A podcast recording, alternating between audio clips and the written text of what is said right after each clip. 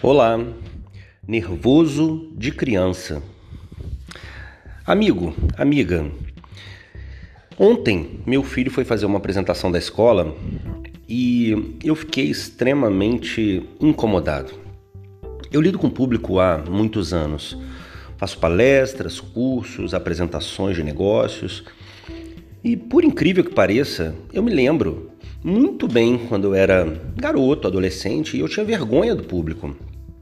Mas hoje, ver meu filho com essa vergonha, com esse desconforto, com esse nervoso imenso, me traz uma preocupação, um nervoso, um incômodo que eu não consigo explicar.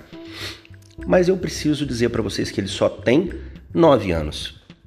Então eu preciso administrar o meu incômodo, porque ele está administrando o nervoso dele instintivamente, naturalmente. Agora, se a gente traz o nervoso dele para você com 20, 30, 40 anos, será que a gente pode dar esse mesmo desconto?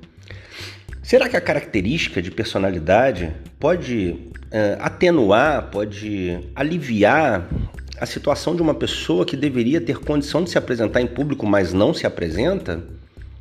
Olha, eu já dei muitos cursos na minha vida de oratória, como falar em público, como vencer o nervosismo.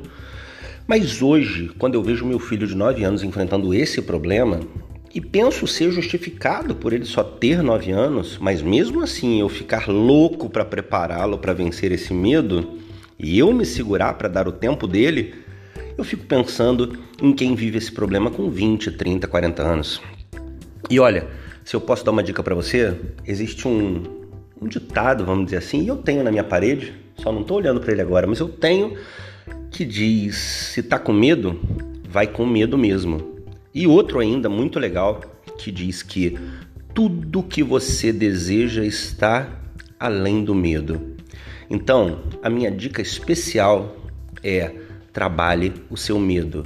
Não existe outra explicação para não falar em público. Ah, mas eu fico nervoso, eu sou tímido. Olha, é medo, medo, medo do desconhecido.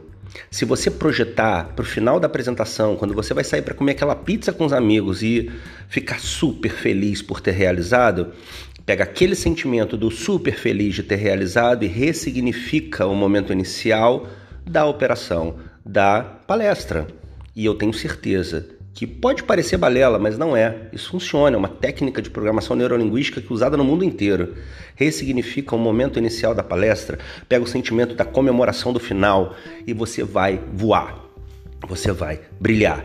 E olha, pode descobrir que estar ali no palco falando para as pessoas é o grande negócio da sua vida. Porque a sensação de estar ali, eu te afirmo, é única é maravilhosa. Vem experimentar. Programa sua próxima palestra, programa seu próximo curso. Vem experimentar, pilotar uma reunião, pilotar uma palestra. Você pode, eu garanto. Ok? Luciano de Paula aqui. Abraço forte.